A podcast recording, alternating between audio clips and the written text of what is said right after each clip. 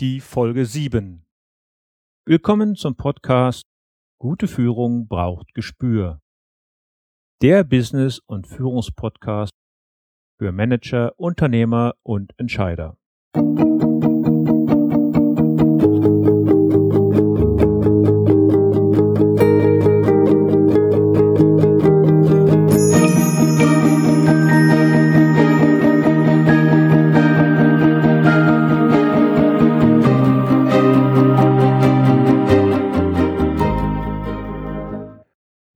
und herzlich willkommen.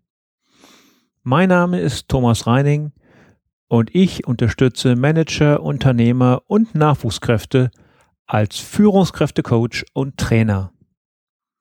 In diesem Podcast teile ich mit Ihnen mein Wissen und meine Erfahrungen als Führungskraft im nationalen und internationalen Umfeld und freue mich, dass Sie heute hier mit dabei sind. Liebe Hörer, in dieser Ausgabe begrüße ich Jürgen Wirowski, mit dem ich heute über das Thema Firmenübergabe und Unternehmensnachfolge spreche. Jürgen Wirowski ist Berater und führt gemeinsam mit seiner Frau Ina Lisa Ratje die Unternehmensberatung Wirowski und Ratje in Escheburg bei Hamburg. Er ist sehr erfahren im Bereich Existenzgründung, Experte in der Erstellung von Businessplänen und Fachmann in Sachen der Fördermittelberatung. Ich habe Jürgen vor einiger Zeit in einem Vortrag kennengelernt, in dem er über genau diese Themen gesprochen hat und freue mich, ihn heute hier in dieser Sendung zu haben. Ich möchte mich auch für die an der einen oder anderen Stelle schlechte Tonqualität entschuldigen.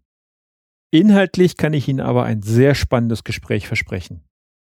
Um Missverständnissen vorzubeugen, weise ich ausdrücklich darauf hin, dass dieses Interview keineswegs eine steuerliche oder juristische Beratung ersetzt. Aber nun rein in unser Gespräch. Wir möchten heute darüber sprechen, wie Unternehmen am besten, am geeignetsten übergeben werden an Nachfolger, beziehungsweise was muss ein potenzieller Nachfolgekandidat bei einer Übernahme beachten. Aber zunächst, Jürgen, magst du dich vielleicht in einigen Sätzen unseren Hörern vorstellen, dass sie sich dich ein bisschen besser kennenlernen? Ja, guten Morgen ebenfalls. Ich hoffe, der Kaffee schmeckt. Und äh, ja, zu meiner Person. Ich habe 1984 selber in der Situation gestanden, dass ich nach meiner zwölf Jahre alten langen Erfahrung Bundeswehr und äh, Studium Volkswirtschaft selbst entschieden habe, nicht in irgendeine Angestellten-Situation zu gehen, sondern ich wollte selbstständig sein. Hab dann äh, bin dann in ein Unternehmen gegangen und habe äh, in dieses Unternehmen später auch äh, erworben, was dann schon mal eine große Fehlentscheidung damals war. Es ist nicht richtig gut gegangen. Aber daraus habe ich gelernt und ich habe dann so ab 89 äh, dann vor allen Dingen gelernt, dass es wichtig ist, äh, sozusagen die richtigen Entscheidungen zu treffen, wenn man etwas übernimmt oder etwas neu macht.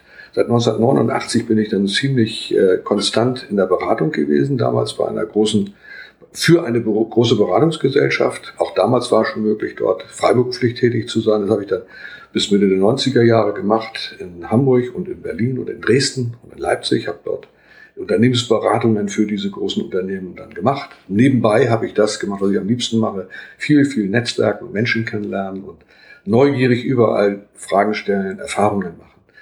Äh, ich denke, was so das Entscheidende für eine Unternehmensberatung ist, ist die Erfahrung. Ich habe mit Sicherheit über 600 Unternehmen seit dieser Zeit sehr gut kennengelernt, äh, von Analysen, über Beratungen, über Aufträge, über äh, teilweise auch Management auf Zeit, über Wochen oder Monate. Kennenlernen von Abläufen und von Menschen und von Führungs Führungssituationen, das war so das Entscheidendste. Das ist so der Hintergrund. Nun ist Unternehmensnachfolge ja ein Thema, mit dem wir tagtäglich konfrontiert sind. Die Presse berichtet ständig darüber. Man sagt ja, dass circa 80.000 Unternehmen im Jahr alleine aus Altersgründen übergeben werden müssen. Da gibt es natürlich dann immer zwei Seiten. Das ist einmal der, der übergeben möchte, also sein Unternehmen verkaufen möchte, und der, der die Nachfolge antritt. Und da sind ja ganz unterschiedliche Interessenlagen. Ähm, kannst du uns vielleicht mal ein bisschen näher bringen, was ein Abgebender beachten sollte, wenn er ein Unternehmen verkaufen möchte oder auch in der Familie übergeben möchte, wie er es vorbereitet oder auch dann aus der anderen Brille, was muss ein Übernehmender beachten? Mhm. Denn ich weiß, du bist auch Gründungsspezialist. Das gehört zusammen. Das ist ja sozusagen die Kehrseite der Medaille. Weil jede Unternehmensübergabe ist auch für die Übernahme immer auch eine Neugründung. Meistens jedenfalls. Es sei denn, es ist so ein externes Wachstum, wo ein großer einen noch kleineren oder größeren erwirbt. Aber das ist ein anderes Thema. Äh, ich möchte mal zurückkommen zu der ersten, zu der ersten Bemerkung mit den 80.000 Unternehmen. Richtig. Es gibt mehr Unternehmen, die suchen als leider äh, potenzielle Unternehmer, die gerne etwas gesucht haben oder bekommen möchten. Es ist aber auch wahr, dass nicht alle Unternehmen wirklich äh, es wert sind, dass sie weiter fortgeführt werden. Das muss man leider bekennen. Äh, es gibt viele Unternehmen, die es äh, einfach äh, mit der Zeit, dass ihr Geschäftsmodell einfach nicht mehr ausreizen können. Oder sie sind überflüssig oder es gibt andere Wettbewerber, die besser sind. Oder sie sind einfach, äh, ja, manchmal auch einfach schlicht runtergewirtschaftet, leben nur noch von der Hand in den Mund. Ich möchte behaupten, dass das sehr viele Unternehmen so sind. So ganz nebenbei, wir haben auch ab und zu immer noch mal Krisenberatung. So runder Tisch und ähnliches. Und tatsächlich ist es so, und jetzt kommen wir zu dem eigentlichen Thema, Nachfolge. Ähm, das Wichtigste ist, dass wenn jemand sagt, ich bin jetzt in dem zarten Alter von 50 plus, weil dann fangen die Banken nämlich an zu fragen, äh, wie, wie ist denn die Nachfolge gestellt und aufgebaut und wie ist, die, ist das Vorhaben für die Nachfolge. Und nicht jeder hat Kinder, die er damit malträtieren kann ich sage mal, Klammer auf, es ist nicht immer gut, dass die eigenen äh, Kinder oder Familie die Nachfolge antreten müssen, weil das äh, hat manchmal und viel mehr Katastrophen, als dass es gut geht. In vielen Fällen. Leider reden wir immer nur über die Erfolge und nicht über die Misserfolge. Aber das nur ganz nebenbei, was wir erleben. Wir haben die Situation, dass wenn ich ein Unternehmen übergeben möchte, die Frage stellen muss, aus welchem Grunde muss dieses Unternehmen äh, mir noch die Rente sichern? Muss dieses Unternehmen noch irgendwelche Altlasten bezahlen? Muss dieses Unternehmen mir meinen Lebensinhalt irgendwie bisher noch ersetzen? Also ist das das einzige Hobby, was ich habe? Also welche Gründe habe ich eigentlich, um mein Unternehmen zu übergeben? Also wenn ich das erstmal geklärt habe, dann kann ich überhaupt erst darüber nachdenken, wie, wie geht denn das? Und da muss ich mir vorstellen, jetzt. Loslassen ist ja oft ein großes los, Problem. Loslassen ist ein extremes Problem. Und, äh, das ist ja eine ganz andere Situation. Also, wie sagte neulich ein, ein geschätzter Freund aus äh, ähm, Sachsen-Anhalt, der sagte, ja, jetzt habe ich mein Gut übergeben, er hat also restrukturiert. Jetzt habe ich alles übergeben. Jetzt muss ich auch noch fragen, wenn ich einen Hammer an die äh, Tür irgendwie nutzen wollte und bin ganz furchtbarlich enttäuscht der war also etwas frustriert, als er sozusagen diese Situation so schilderte. Zurück. Wenn ich ein Unternehmen äh, übergeben will, und muss ich vorher wissen, aus welchem Grunde ich es tue. Und dann stellt sich sehr schnell die Frage, ähm, gut, was übergebe ich denn? Was ist das überhaupt für ein Wert? Und erst wenn ich dieses auch beantwortet habe, komme ich automatisch zu dem mit dem Gründungsberaten dazu, weil der nächste Nachfolger in aller Wahrscheinlichkeit. In aller Regel, ich habe heute Nachmittag so einen Fall, da kann man davon ausgehen, da wird es um 1,5 Millionen gehen für jemanden und 1,5 Millionen hat wenig und kaum jemand sozusagen irgendwo rumliegen. Das heißt also, er wird mit seinem ordentlichen Anteil, äh, den er haben muss an Eigenkapital, wird er finanzieren müssen. Wenn er finanziert, kommt er automatisch zu mindestens zwei, drei anderen Stellen, nämlich zu seiner Hausbank und zu den Förderbanken und spätestens die werden ihn dann fragen, ja, Moment mal, was hast du denn da überhaupt? Geht das überhaupt? Funktioniert das überhaupt? Kann man das überhaupt? Return of Invest machen? Businessplan. Businessplan, genau. Und da ich das weiß, äh, beziehe ich dieses Denken mit ein und äh, bin natürlich von vornherein für den, der übergeben möchte, den kann ich gleich sagen. Ich sage erstens, der Preis, den wir hier erzielen können und den das ganze Unternehmen wert ist, der wird in erster Linie von dem bestimmt, was der Markt hinterher überhaupt erlaubt. Es gibt sicherlich die Ausnahmen. Wir haben auch in Berlin eine junge Firma, die also Software verkauft und jeder ahnt, wo das hingehen kann. Aber das sind jetzt andere Dinge, die sind nicht normal. Das ist etwas sehr Außergewöhnliches. In der Regel ist das so nicht. Gibt es da ein neutrales Gutachten für eine Übergabe? Ist immer von, ja, von großer Hilfe. Gut, aber es gibt keine neutralen Gutachten. Gutachten sind immer Nicht? Das wissen wir ja von der Regierung, wenn die ihre Weisen beauftragt, dann wissen wir, was die hinterher aussagen sollen, je nachdem. Also wer bezahlt, der wird im Grunde genommen auch ein Stück weit bestimmen können, wie der Wert eines Unternehmens oder eines Grundstücks oder eines Hauses ist. Deswegen gibt es da eigentlich nur ähm, meiner Überzeugung nach eine Methode. Es gibt äh, eben über Zahlendaten und Fakten, über weiche und harte Faktoren, die ich addieren kann, die ich darstellen kann und die am Ende genommen, im Grunde genommen von zwei weiteren Stellen, die eben zitiert, akzeptiert werden, die geben im Grunde genommen vor, was etwas wert ist und was, wo also irgendwo der Hammer hängt. Und äh, dann muss man eben auch akzeptieren, bei Unternehmen, die etwas größer sind, da wird es immer eine Due Diligence, also eine Überprüfung der Gegenseite geben.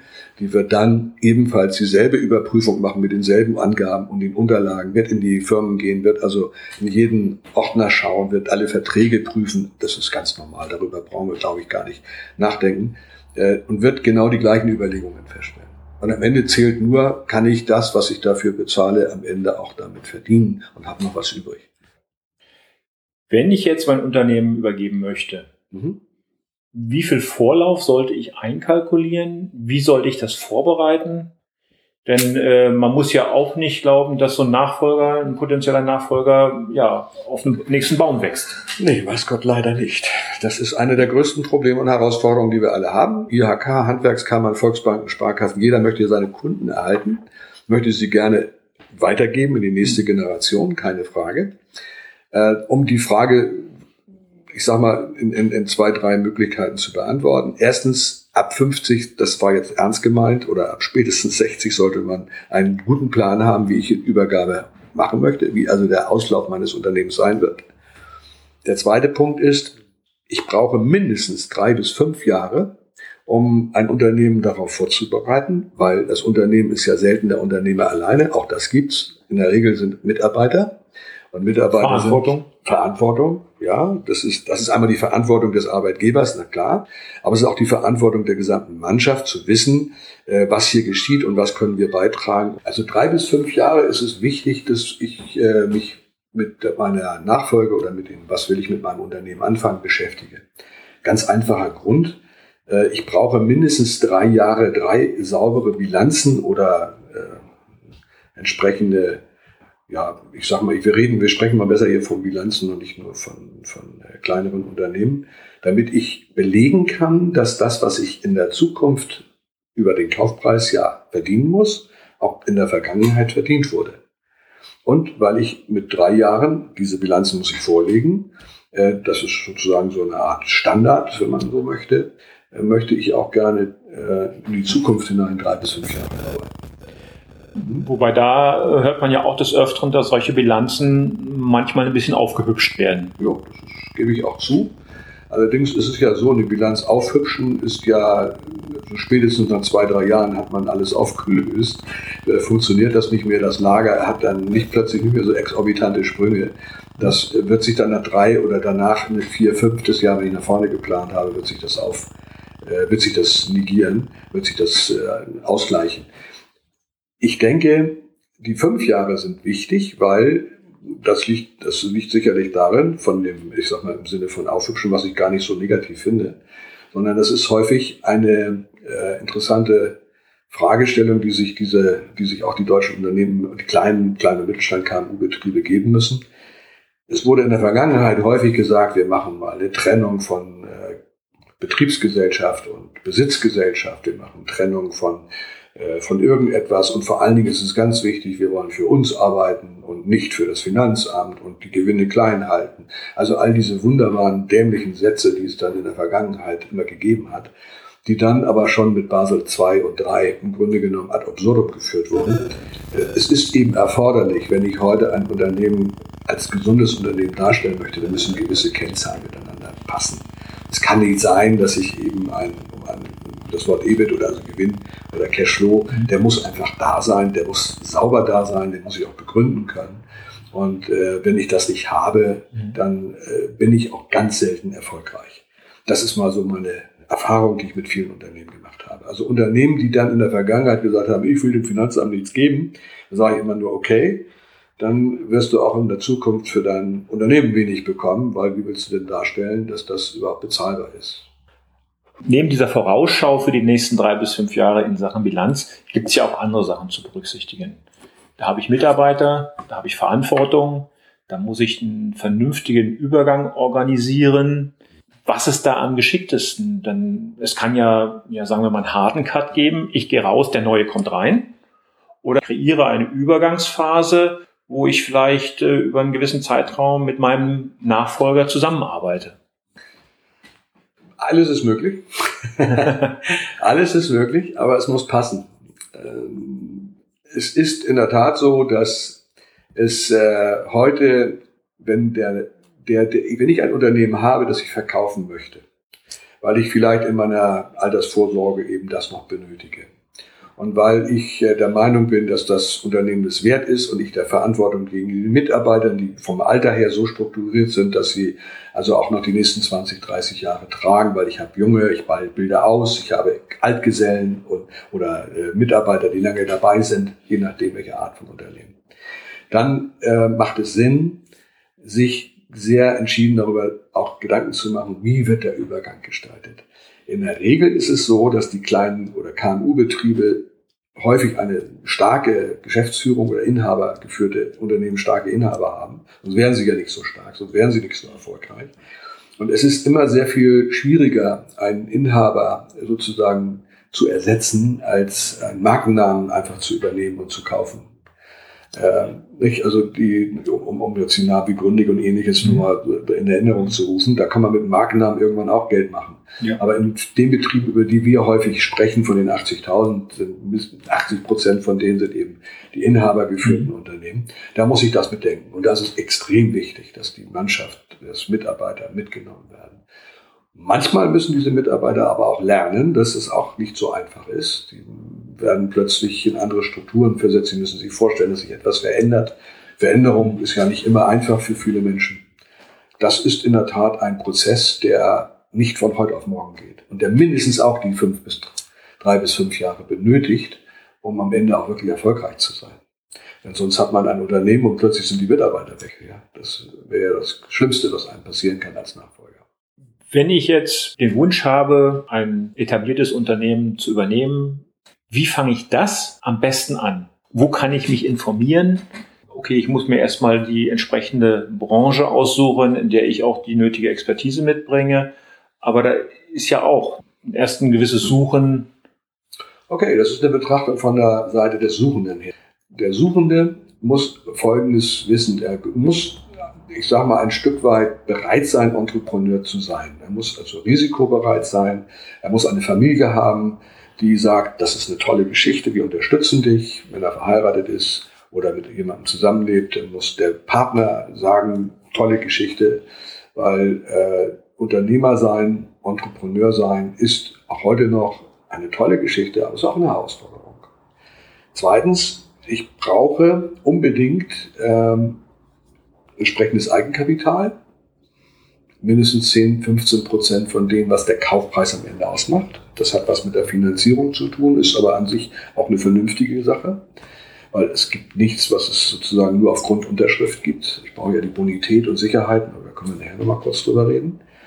Und ich muss vor allen Dingen die Qualifikation von der Sache her und von der kaufmännischen Seite her haben. Diese beiden Qualifikationen oder diese drei, wenn man das finanzielle mal als Qualifikation bezeichnet, weil es zur Bonitätsbetrachtung gehört, ist äh, unbedingte Voraussetzung. Ohne den geht gar nichts. Äh, die kaufmännische Seite wird häufig durch Meisterprüfung oder durch Ingenieurstudium oder Betriebswirtschaftsstudium dargestellt. Es kann aber auch, wenn es denn sich um einen erfahrenen äh, Mitarbeiter oder Menschen handelt, der schon länger irgendwo in Führungsposition war, dann muss er das halt entsprechend seiner Vita nachweisen. Aber wichtig, ohne den geht gar nicht. Du hattest gerade das Eigenkapital genannt, was jeder junge Unternehmer oder jeder, jedes Startup erstmal mitbringen sollte. Also ich hatte diese 10, 15 Prozent erwähnt, weil sie äh, rein faktisch und praktisch, auch nachlesbar und nachvollziehbar, denke ich, äh, ist es einfach erforderlich, dass ich ein bestimmtes äh, Eigenkapital mit einbringe weil äh, ich sage mal so ganz schlapp formuliert, jede Bank wird sagen, wer ist hier der Unternehmer, der Unternehmer oder die Bank? Oder die Bank wird sagen, nein, wir sind keine Unternehmer. Das verstehe ich auch und das finde ich auch nachvollziehbar. Das ist die, sagen wir mal, die Begründung, die ich immer gerne auch gebe. Die Fördermöglichkeiten, die waren sind in der Tat wirklich vielseitig und vielfältig. Äh, man spricht zwar von einigen tausend Förderprogrammen, aber wenn ich es jetzt runter beziehe, dann ist es in der Tat wenige, äh, die tatsächlich für diese Situation passen. Tatsächlich ist es so, dass wir insbesondere was die Mittel der üblichen Landesbanken angeht, in Schleswig-Holstein Bank, Niedersachsenbank oder in Hamburg die, äh, die Förderbanken und Förderinstitutionen, alles dahinter steht dann meistens die KfW. Die KfW nimmt von den 19 Milliarden, die wir Deutschland bekommen, immer noch den allergrößten Teil über die ESF, über den Europäischen Sozialfonds. Und die werden dann ausgekehrt in vielerlei Formen. Zum Beispiel in Form von, ich nenne es jetzt mal, subventionierten Krediten. Oder in Form von Zuschüssen. Oder in Form von, die dann auch nicht rückzahlbar sind oder die man dann bekommt. Äh, wobei es immer so einen Irrtum gibt, den ich auch mal gerne gleich von Anfang an ausräume. Zuschuss heißt, ich muss erst bezahlen und bekomme dann das Geld zurück. Das heißt, es, es gibt wenige, ganz, ganz wenige Situationen, die Ausnahmen möchte ich gar nicht erst weiter erwähnen, wo ich Geld bekomme und damit arbeiten kann. Das gibt es, aber das sind wirklich extreme Ausnahmesituationen, haben mit dem Normalfall einer Übernahme einer Firma nichts zu tun. Sondern in der Regel bekommt nur der Geld, der auch schon etwas investiert hat. Der also entrepreneurmäßig unterwegs ist. Und der muss es auch beweisen, der muss es vorfinanzieren. Also Beispiel, wenn Sie sagen, ich habe äh, ein Gründercoaching, für den der übernimmt, dann ist es in der Tat so, dass der dieses Gründercoaching bis 6000 Euro tatsächlich bezahlen muss, bevor er dann seine bis zu 75 Prozent zurückbekommt. In der Regel sind 50 Prozent hier in den westlichen Teilen, in den äh, neuen Bundesländern immer noch 75 Prozent. Viele dieser Fördermittel kommen ja auch direkt von der EU. Ja, das sind über die, ESU, über die ESF-Mittel. In der Regel sind, aber es gibt keine, es gibt, ja, es gibt Mittel aus der EU direkt, die ich in Brüssel beantragen muss mit großen, mit großen und mit großen äh, Anträgen. Aber das ist die Ausnahme. Die KMU, mittelständisch geführten Unternehmen haben in der Regel ihre Fördermittel aus Brüssel kommend über ihre Hausbank, über die KfW, über ihre Landesbanken. Also es gibt immer einen Weg, der einzuhalten ist. Und da komme ich mit, äh, ich muss da nicht in, in Brüssel Deutsch oder in Englisch oder Französisch äh, Anträge stellen, sondern das geht ganz normal über die Hausbanken oder über die Institutionen hier im Lande. Aber es ist natürlich immer einfacher, wenn man einen Spezialisten wie dich in solche Diskussionen oder in solche ja. Fragestellungen mit einbindet, als wenn man selber versucht, sich da durch den Paragraphen und Subventionsschummel durchzu. Also ich sage mal, dass also eine, eine Übernahme eines, eines Unternehmens ist wie so ein Stück weit Maßanzug. Wir haben wirklich extrem viele Hilfen. Wir arbeiten, wir auch als Berater arbeiten ja sehr eng zusammen mit den IHK, mit den Handwerkskammern. Mit äh, Next ist ja so eine dieser Datenbanken, über die man dann Unternehmen sich auch suchen kann oder auch äh, selber. Wir stellen auch dort Unternehmen rein und suchen dann selber sozusagen Käufer für unsere Kunden, die sich verkaufen möchten oder Nachfolger suchen. Beides ist möglich. Aber es ist in der Tat so, dass es gibt, trotz aller dieser Hilfen und Beratungen, wir haben die Förderlotsen hier im Lande Schleswig-Holstein. Das gleiche gilt für Hai in Hamburg und anderen. Äh, Niedersachsen, die N-Bank macht sehr viel. Alles wirklich richtig, wichtige Bausteine. Also wenn ich unterwegs bin und etwas suche, empfehle ich unbedingt dort äh, zu suchen. Spätestens aber dann, wenn es sehr konkret wird, wenn ich weiß, dieses Unternehmen ist es, diese Identifizierung, da will ich hinein, spätestens da macht es Sinn, sich Hilfe zu holen. Äh, das ist wirklich, das wäre ungefähr so, als würde ich sagen, äh, ich kann meine Zahnschmerzen oder meine, meine Husten und meinen Schnupfen kann ich auch selbst kurieren, aber wenn es ein bisschen ernsthafter wird, wenn ich also wirklich mal, was ist ich, einen neuen, neuen Bypass brauche, dann werde ich das auch nicht selber machen. Dann werde ich zu einem äh, entsprechenden Experten gehen, der mir dieses dann, diese Operation wirklich durchführt. Und so betrachten wir uns eigentlich auch. Wir sind also wir, die wir da sind und begleiten Unternehmensberatung, Steuerberater und, äh, mögliche, und, und sicherlich auch noch Rechtsanwälte, die äh, entsprechende Verträge formulieren können. Wir sind wichtig dann, wenn hier ein Maßanzug angefertigt werden muss, mhm. der ja auch über Jahrzehnte halten wird. Wenn wir über diesen Maßanzug sprechen, wir haben ja einmal die Möglichkeit einer Firmenübergabe in fremde Hände Mhm. Aber sehr oft soll ja auch eine Firma, die vielleicht schon über Generationen äh, in einer Familie liegt, in die nächste Generation äh, übergeben werden. Ja. Kannst du uns da ein paar äh, Hinweise aus dem Alltag oder Tipps aus dem Alltag geben, wie man, wie man das vernünftig abarbeitet?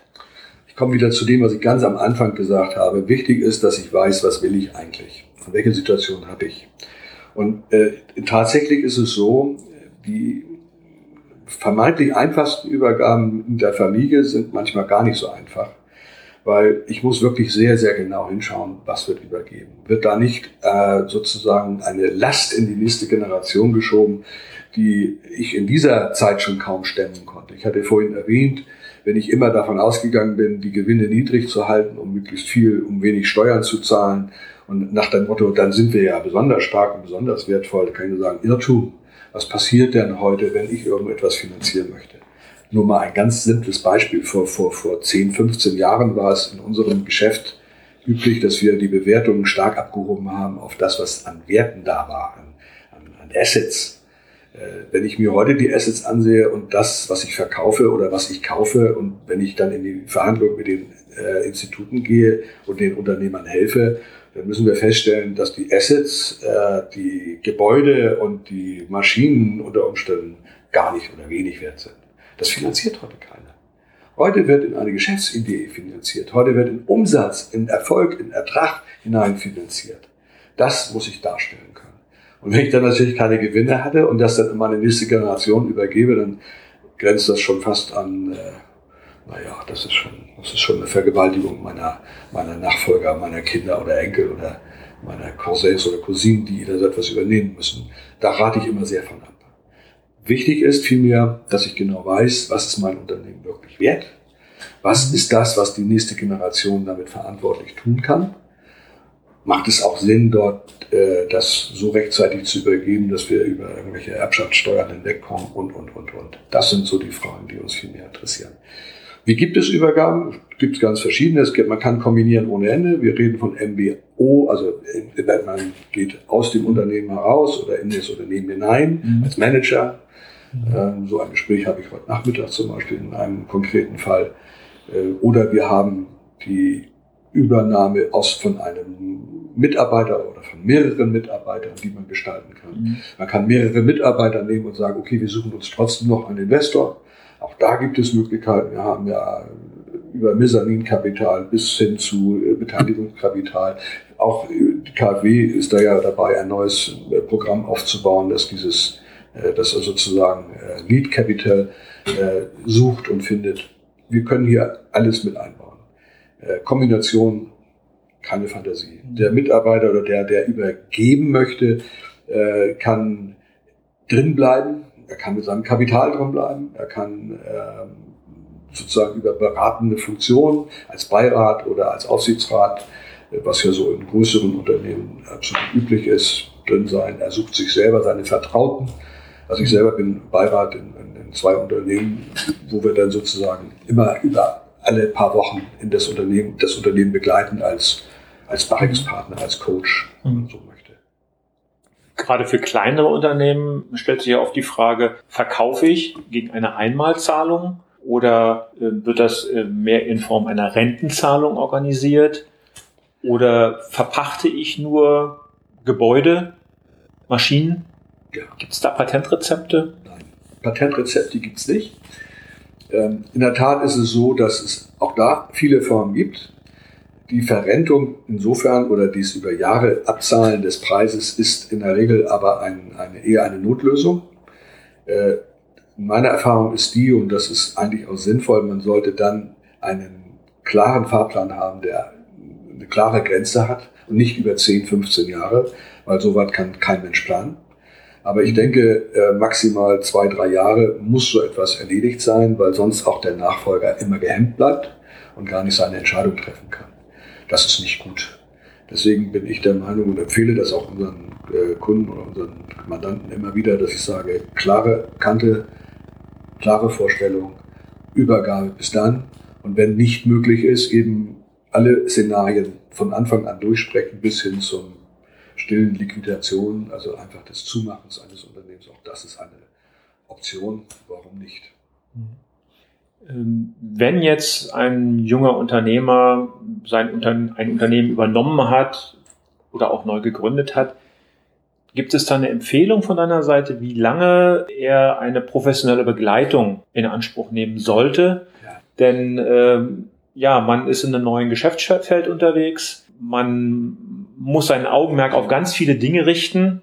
Mhm. Nicht, dass einem das eine oder andere da mal schnell durchrutscht. Die Investitionsbank in Kiel hat ein interessantes ähm, äh, Erfahrung machen können. Die hatten vor, ich weiß gar nicht, wie lange das jetzt her ist, etliche Jahre her, hatten die den Gedanken, dass sie gesagt haben, wir wollen die Ausfälle in der Bürgschaft verringern.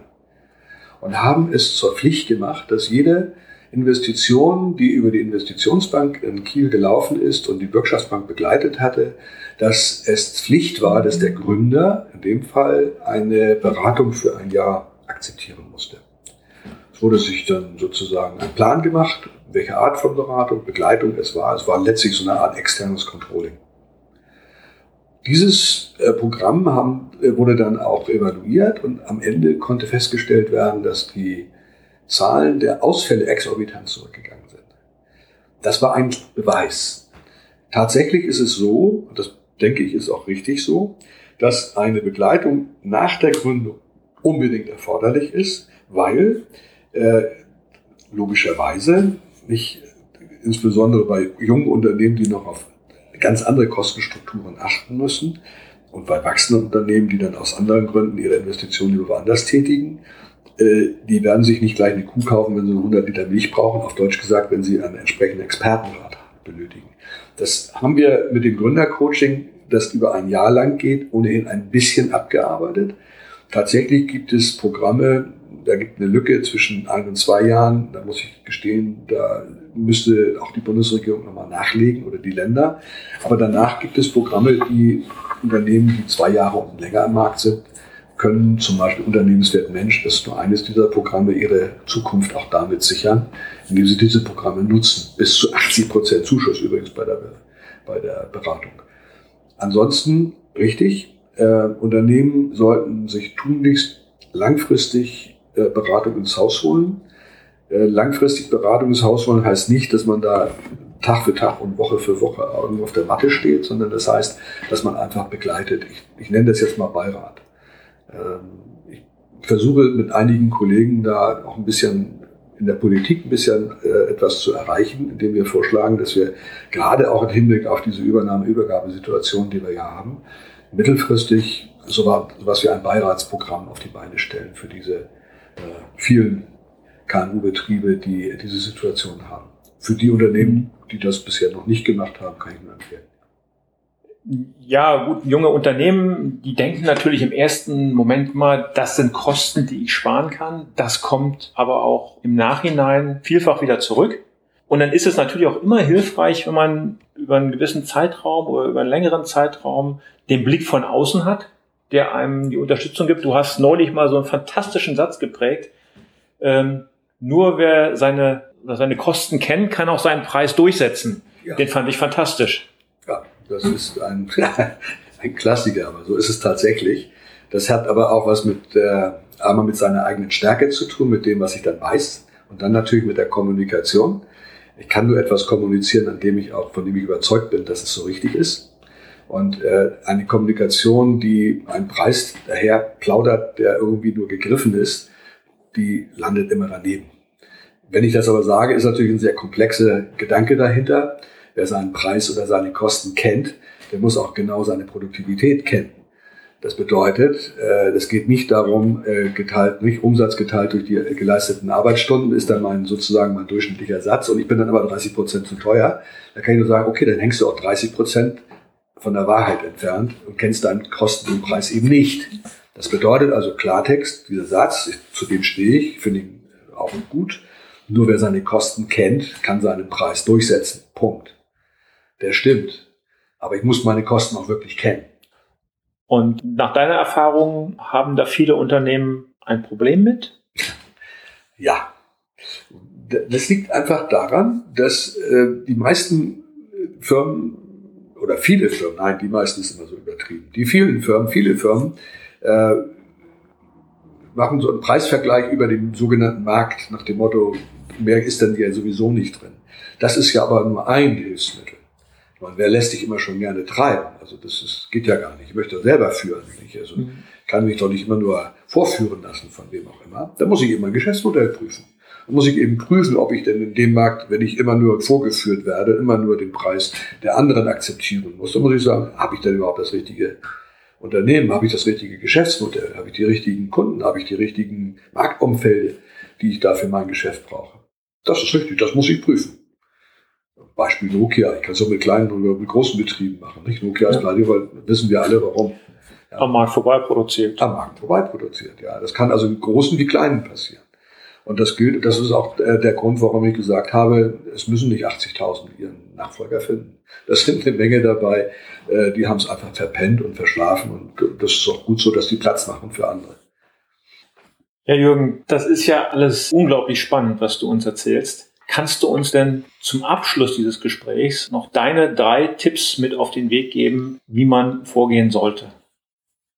Also der erste Tipp lautet, dass ich, wenn ich mich dann entschieden habe für eine Übernahme und wenn ich es nicht äh, alleine mache, sondern einen Partner dabei habe, was sehr häufig der Fall ist, dann muss ich, empfehle ich unbedingt direkt am Anfang gleich die Methode festzulegen, nachdem ich mein Unternehmen bewerte. Und da empfehlen wir eindeutig dieses Multiple-Verfahren, weil es wird alle Vierteljahr öffentlich dargestellt. Da wird nach dem EBIT und nach dem Umsatz entsprechend multipliziert. Dann kann ich einen Abschlag vereinbaren, in der Regel 20 Prozent, weil meistens kriegt man das doch nicht, was dort vorgestellt wird. Und dann kann ich sagen, ich habe für alle Zeiten meinen Preis festgelegt, wann auch immer ich irgendeine Trennung oder Zukauf oder Abkauf haben möchte. Punkt zwei: Ich äh, empfehle unbedingt einen Unternehmensberater hinzuzuziehen, neben dem notwendigen Rechtsanwalt, weil Gesellschaftervertrag oder Steuerberater, oder Steuerberater natürlich Steuerberater, äh, einen Unternehmensberater deswegen hinzuzuziehen, weil der ist in der Lage, sozusagen nach vorne zu planen und nicht nur die Geschichtsforschung zu betreiben und das Geschäftsmodell auch insgesamt zu sehen. Und der diesen Helikopter-View. Der Helikopter-View, genau, der natürlich wichtig ist. Und ähm, ich kann nur dann empfehlen, dieses Gespräch zu suchen mit solch einem Berater. Wo findet man den? Man findet sie in der KfW-Beraterdatenbank, bei der BAFA, N-Bank, Schleswig-Holstein-Bank in Hamburg, entsprechenden Institutionen. Äh, dort sind wir als äh, Berater für die Existenzgründung oder auch für die Nachfolge, in der Regel also Existenzgründung in diesem Fall, sind wir gelistet, haben wir, kann man nachlesen, wie viel wir davon machen. Es gibt Referenzen und äh, ansonsten kann ich nur sagen, immer eine persönliche Empfehlung ist natürlich auch immer viel wert. Auf jeden Fall beraten lassen. Jetzt ist hier der Eindruck vielleicht bei manchem Hörer entstanden, dass du nur lokal in Norddeutschland berätst. Das ist nicht so. Nein. Das weiß ich. Du berätst Unternehmen deutschlandweit, ja sogar international. Das tun wir auch, genau. Aber vielleicht würdest du uns auch noch verraten, wie dich unsere Hörer im Netz finden könnte ich jetzt natürlich sagen, www.wirobski-radje.de, um es mal ganz einfach zu machen. Äh, das ist in der Tat so. Ich werde es in die Shownotes auch einnehmen. das ist mal schwer zu behalten. In der Tat ist es so, dass wir sehr gut vernetzt sind in vielerlei äh, Institutionen, in vielerlei Verbänden und Vereinen. Und äh, das gehört schon alles zu unserem Geschäftsmodell dazu. Richtig. Äh, zu finden sind wir über dieses www, wie ich es eben gesagt habe, und natürlich auch, äh, wenn man meinen Namen googelt, äh, wenn man ihn richtig schreibt, dann ist das auch kein Problem. Dann stehe ich relativ weit oben. Jürgen Wirowski, aber das werde ich auch in die Shownotes hinterlegen. ja, Jürgen, ich bedanke mich für dieses tolle Gespräch, über die tollen Einblicke, die du uns gegeben hast. Und ich denke, jeder Unternehmer, der ein Unternehmen abgeben möchte oder auch ein Unternehmer, der gerade einer werden möchte, hat heute ganz tolle Erkenntnisse gefunden oder gewonnen, um den nächsten Schritt zu wagen. Vielen Dank. Ja, danke auch. Das war das Interview mit Jürgen Wirowski. Und ich bedanke mich bei Ihnen für Ihr Interesse. Die Informationen und Links zu dieser Sendung finden Sie in den Shownotes auf meinem Blog www. Gute Führung braucht Gespür. In der nächsten Woche spreche ich über das Thema Präsentation. Dann gehen wir einmal der Frage auf den Grund, wie man aus einer schlechten oder durchschnittlichen Präsentation eine sehr gute machen kann. Und ich erkläre Ihnen, welche Fehler es unbedingt zu vermeiden gilt. Ich verspreche Ihnen tolle Praxistipps. Mein kostenloses E-Book steht natürlich weiterhin für Sie zum Download auf meiner Internetseite bereit. Und wenn Ihnen diese Sendung gefällt, gehen Sie doch einmal kurz zu iTunes und schenken Sie mir eine Bewertung und Rezension. Damit helfen Sie mir, sichtbarer zu werden, damit auch andere Interessierte von meinem Angebot profitieren können. Ich freue mich auf die nächste Folge mit Ihnen am kommenden Dienstag und verbleibe bis dahin Ihr Thomas Reining. Und zum Abschluss noch das Zitat der Woche, das man auch sehr gut auf einen Unternehmer übertragen kann. Es ist gar nicht so leicht, ein guter Hund zu sein. Von Andrew DePrisco. Haben Sie noch Fragen? Dann schicken Sie mir gerne eine Mail an mail at thomas-reining.de.